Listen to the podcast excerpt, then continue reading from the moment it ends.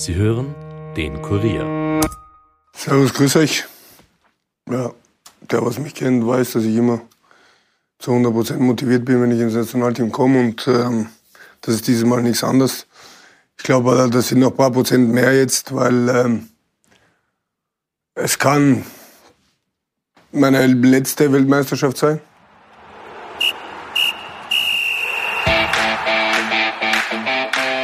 Es ist Länderspielwoche. Und nicht irgendeine, denn mit dem Spiel gegen die Herren aus Wales geht es für das österreichische Fußballnationalteam um alles oder nichts. Das Playoff-Spiel am Donnerstag in Cardiff ist die letzte Möglichkeit, die Hoffnung auf eine Teilnahme bei der WM in Katar noch am Leben zu halten. In der Nachspielzeit schauen wir uns an, wie die Chancen und Vorzeichen so stehen, wer für das Team auflaufen wird, wie gefährlich Superstar Gareth Bale dem ÖFB-Team werden kann und worauf es gegen die Briten überhaupt ankommen wird.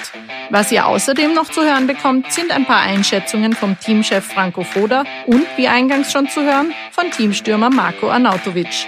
Hallo und herzlich willkommen bei Folge 77 der Kurier-Nachspielzeit. Mein Name ist Caroline Krause-Sandner und mit mir im Studio ist jetzt noch mein Kollege Andreas Heidenreich, der aber schon in Cardiff ist, wenn ihr das hört. Nachspielzeit, der Fußball-Podcast von und mit der Kurier Sportredaktion.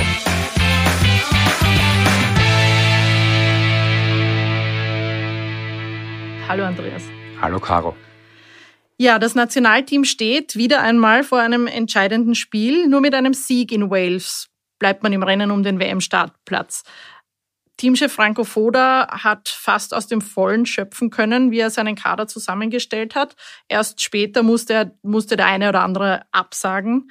Aber schauen wir uns vielleicht einmal unseren Teamkapitän an. Im Klassiko hat David Alaba ja alles andere als einen guten Tag gehabt. Die Kritik der spanischen Presse war verheerend. Er selbst hat sich die Woche, diese Woche auf Social Media bei den Fans entschuldigt. Du hast dir das Spiel angeschaut. Was kannst du über seine Leistung sagen? Ja, die war natürlich alles andere als gut und ähm, es war dann auch zu erwarten, dass er von den spanischen Medien ordentlich auseinandergenommen wird. Allerdings, äh, ich tue mir immer schwer, im, im Fußball heutzutage einen Spieler äh, herauszunehmen und ihn äh, anzuprangern. Es ist schon so, dass die gesamte Mannschaftsleistung von Real Madrid richtig, richtig schlecht war und äh, sie immer unter Druck waren, sie nie ähm, sich selbst befreien konnten, weil auch vorne äh, keine Bälle gehalten wurden und äh, dadurch immer wieder Barcelona mehr und mehr Druck gemacht hat und es immer wieder auch eine Fehlerkette dann gegeben hat, in der er dann als Innenverteidiger auch oft das letzte Glied war. Ähm, das war natürlich nicht bei allen Gegentoren so, aber es war im ganzen Spiel so zu, be mhm. zu bemerken. Also einfach das letzte Spiel vor diesem Nationalteam aufeinandertreffen ist jetzt einfach eine schlechte Erfahrung für ihn wahrscheinlich gewesen. Was glaubst du, was das für eine Auswirkung auf ihn hat, beziehungsweise dann im weiteren Sinn auf das Team?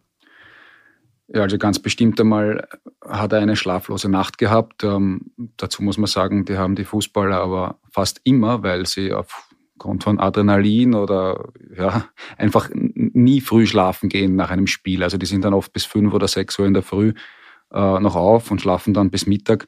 Wird diesmal nicht anders gewesen sein. Ähm, bis Donnerstag äh, wird, er, wird er ausgeschlafen sein. Das ist das eine. Und zum anderen glaube ich, dass es ganz wichtig ist für ihn eben jetzt dass er jetzt sofort am Montag in ein neues Umfeld gekommen ist zum Nationalteam. Dort sofort andere Kollegen äh, und seine Freunde, die er auch zweifelsohne im, im Team hat, getroffen hat. Und das kann ihn sehr schnell davon ablenken. Und bis zum Donnerstag, denke ich, spielt das keine Rolle mehr. Mhm.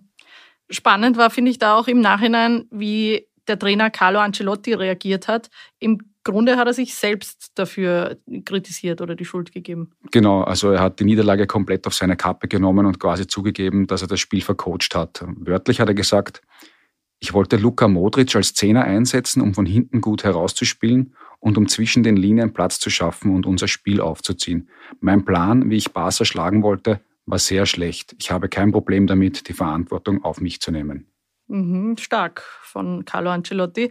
Er ist ja dann auch selber gefragt worden, ob es an der Einstellung der Spieler gemangelt hat. Was hat er da gesagt? Mhm. Ich war sehr überrascht über die Frage bei der Pressekonferenz, weil ich mir überhaupt nicht vorstellen kann, dass es bei einem so wichtigen und großen Spiel wie dem Klassiko irgendeinen Spieler geben könnte, wo es mit der Einstellung Probleme gibt. Also das ist unvorstellbar. Ancelotti hat dann auch das unterstrichen und geantwortet, das glaube ich nicht. Die Einstellung war sehr gut, die Spieler waren sehr motiviert wie vor jedem dieser Spiele. Die Planung war einfach nicht gut, wie ich das schon gesagt habe. Okay, also er hat wirklich das auf seine Kappe genommen. Vielleicht apropos Einstellung, das ist ja auch ein Thema, das im Fußball und auch beim ÖFB immer wieder aufkommt. Manche nennen das auch Mentalität, ein beliebtes Thema auch für den Teamchef. Franco Foda hat das bei einer Pressekonferenz letzte Woche angesprochen. Hören wir da mal kurz rein, was er dazu gesagt hat. Klar ist es wichtig, dass man die richtige Taktik wählt, dass man auch ähm, das richtige System hat, aber solche Spiele werden auch oft im Kopf entschieden. Ja, da geht es einfach, dass man von den eigenen Stärken, von den eigenen Qualitäten überzeugt ist, ja, dass man entschlossen ist, dass man vor allen Dingen eine gute Mentalität hat in den Zweikämpfen. Das wird gerade in Wales auch sehr wichtig sein und von großer Bedeutung. Ja, kurz zusammengefasst sagt Foda, die richtige Taktik ist nicht so wichtig wie die Mentalität in Zweikämpfen. Das ist eine Aussage, mit der ich persönlich sehr wenig anfangen kann, muss ich sagen. Für mich schiebt er damit ein wenig seine eigene Verantwortung als Trainer beiseite, denn ich kann mir nicht vorstellen, dass dieses Spiel am Donnerstag am Sektor der Mentalität entschieden wird. Mhm, wie meinst du das? Kannst du das näher erklären? Ja, weil Dinge wie Mentalität, Wille und Bereitschaft bei so einem wichtigen Spiel einfach nicht fehlen werden, wie es auch schon Angelotti gesagt hat zum Klassiko. Wir sehen zwar immer wieder im Liga-Alltag, dass Spieler vielleicht einmal nur mit 80 oder 90 Prozent bei der Sache sind, aber das ist auch menschlich und das äh, natürlich gibt es das auch. Ähm, also das kann man nicht, kann man nicht äh, wegstreichen. Aber in so wichtigen Spielen wie diesen jetzt am Donnerstag wird das nicht der Fall sein. Mhm. Das hat auch Marco Arnautovic in seinen Aussagen vom Dienstag unterstrichen. Das können wir uns auch kurz anhören. Ich will da unbedingt dabei sein und ich habe das den Spielern auch äh, vermittelt und werde natürlich auch die nächsten, nächsten zwei Tage das noch mehr vermitteln, dass äh, wir alles dafür geben sollten, das Spiel zu gewinnen, weil ich will da unbedingt hin. Da hört man es schon raus, die Spieler sind für solche Matches immer voll motiviert, oder? Ja, beiden Mannschaften ist natürlich bewusst, dass sie sich jetzt mit nur zwei Spielen, mit nur zwei Siegen für eine Weltmeisterschaft qualifizieren können. Das ist eine riesengroße Chance und man kann davon ausgehen, dass wir in puncto Mentalität eine Pattstellung auf sehr hohem Niveau erleben werden. Beide Teams sind auch durchaus reich an Erfahrung, also haben auch beide an den letzten beiden Europameisterschaften teilgenommen und sind einige Spieler noch dabei. Und das sind viele Fußballer, die wissen, wie sich auch so große Entscheidungsspiele anfühlen. Also auch in puncto Erfahrung sehe ich eine Pattstellung. Mhm. Aber ja, worauf kommt es dann an in Cardiff? Das ist natürlich immer schwierig zu sagen oder vorherzusagen, was dann im Endeffekt der, der entscheidende Punkt sein wird. Es kann irgendein Detail sein, ein, ein kleiner individueller Fehler. Glück äh, gehört immer dazu. Zufall spielt eine große Rolle. Und das bin ich eigentlich schon wieder am Punkt, denn es ist die Verantwortung und Job, der Job des Trainers, diesen Zufall im, im Fußball zu minimieren. Und da geht es um Detailarbeit. Mhm. Ein anderer Punkt ist vielleicht auch die Fitness der Spieler, also auch teilweise nach Corona-Infektionen. Anautovic, von einem Journalisten angesprochen auf seine Fitness nach der Corona-Infektion, hat da am Dienstag, würde ich mal sagen, alle Zweifel aus dem Weg geräumt. Ich weiß nicht, ob du Italien verfolgst, aber nach dem Corona habe ich die letzten zwei Spiele gespielt. Deswegen, ich und davor habe ich natürlich trainiert, weil ich kann ja nicht nicht trainieren, aber am Wochenende spielen. Das geht irgendwie, funktioniert irgendwie nicht. Ja, ähm, schauen wir uns noch vielleicht ein bisschen den Gegner Wales an. Foda hat über die Mannschaft vor der Reise Folgendes gesagt. Ja, man, man hat äh, in, bei den Spielen in Wales, die sind zu Hause sehr stark, haben jetzt in der WM-Qualifikation zu Hause äh, kein, kein Spiel verloren. Äh, sie erhalten eigentlich wenig äh, Gegentore und sind gerade in Kontersituationen im Umschaltspiel sehr, sehr stark. Äh, sie spielen nach Balleroberung sehr zielstrebig, schnell, zielorientiert nach vorne, sehr dynamisch. Das bedeutet für uns, dass wir, wir werden sicherlich viel im Ballbesitz sein. Ähm, und das bedeutet für uns, dass wir, wenn wir den Ball haben, dass wir schnelle, sichere, präzise Pässe spielen dass wir keine einfachen Abspielfehler uns erlauben und vor allen Dingen, dass wir dann auch diese Konter äh, vermeiden, dass wir gerade auch, wenn wir in Ballbesitz sind, im Spiel nach vorne, dass wir in der Defensive gut positioniert sind, äh, dass wir diese Kontersituation dann auch vermeiden. Ja, der wichtigste Punkt, den Foda hier äh, herausstreicht, ist für mich, wir werden viel im Ballbesitz sein. Und das erwarte ich auch. Ich habe mir auch die letzten Spiele der Waliser angeschaut und denke, man kann davon ausgehen, dass sie den Österreichern den Ball überlassen werden, wie man so schön sagt. Also ich erwarte, dass sie in, einem, in einer 5-3-2 Formation agieren, tief verteidigen und schnell kontern wollen. Und die Österreicher werden in Wales also das Spiel machen. Das heißt, sie brauchen einen klaren Plan im Ballbesitz, einen Plan, wie man diese Fünferkette auseinandernimmt. Mhm. Das ist in letzter Zeit nicht immer eine Stärke der Österreicher gewesen, oder? Wie, woran fehlt es da oder was, was fehlt da noch? Das stimmt. Also ich könnte jetzt durchaus mehrere Spiele aufzählen, wo die Österreicher unter Foda gegen tief verteidigende Gegner keine Lösungen gehabt haben. Da hat es oft an klaren Abläufen im Offensivspiel gefehlt. Foda selbst hat sehr oft betont, dass die Spieler nach vorne hin alle Freiheiten hätten. Aber ich denke, das reicht nicht mehr. Äh, ich glaube, die Spieler brauchen nicht nur in der Defensive, sondern auch in der Offensive klare Abläufe. Und ich bin schon gespannt, ob wir die diesmal sehen werden. Mhm. Bin ich auch gespannt. Jetzt ist in, in Cardiff in Wales fast die ganze Mannschaft von der Euro versammelt. Und Arnautovic hat auf die Frage, ob man diesen Geist von Wembley äh, hier jetzt wieder beschwör beschwören könne, also das hat ein Journalist gefragt, darauf hat er in einem, würde ich mal sagen, typischen Arnautovic-Saga geantwortet. Also Geister glaube ich nicht. Das ist mal, das ist mal Nummer eins, aber ich glaube daran, dass dass die Spieler das, dieses Spiel am Donnerstag natürlich so einschätzen wie das Spiel gegen Italien. Weil bei, gegen Italien äh, war es natürlich auch die K.O.-Phase. Aber das ist ein Schritt noch drüber. Das ist Weltmeisterschaft, Leute. Das ist das Maximum. Ja, dann schauen wir uns doch mal an, wen wir am Donnerstag sehen werden. Was glaubst du, was, was erwartest du für eine Aufstellung? Also so wie Foda tickt, gehe ich davon aus, dass er an seinen Stammkräften festhält. Und äh, es sind ja auch außer Krilic, der leider wegen einer Corona-Infektion fehlt, alle dabei, die äh, in, in London gegen Italien bei der Europameisterschaft gespielt haben.